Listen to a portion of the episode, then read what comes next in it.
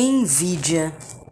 Inveja branca é uma boa forma da gente falar que adoraria algo para nós sem tirar do outro.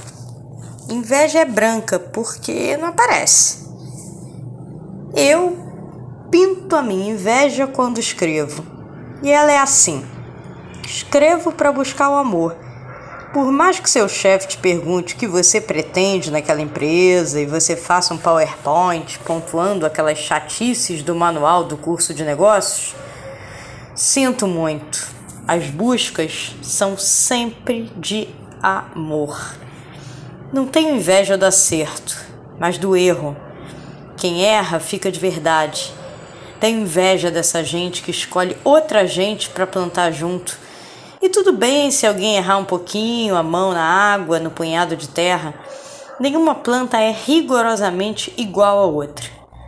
Tenho inveja de quem acha o paraíso num banco do jardim, perdendo-se na ausência de pressa, deixando o vento bater mais do que relógio. Gente que entendeu que bolo só fica pronto quando quer. Adianta subornar forno. Apressado sempre comeu cru. Prefiro al dente.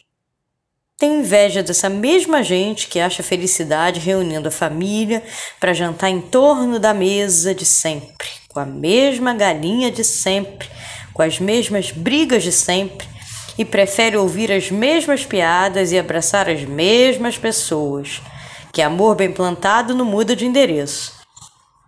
Tenho inveja dessas pessoas que fazem bodas de prata, ouro, diamante e na hora do brinde riem quando o outro quebra a taça, olham para o neto e dizem: Isso acontece desde o primeiro encontro.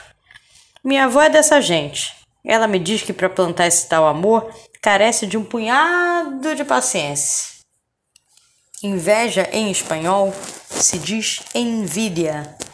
A língua muda e minha avó continua a ter razão.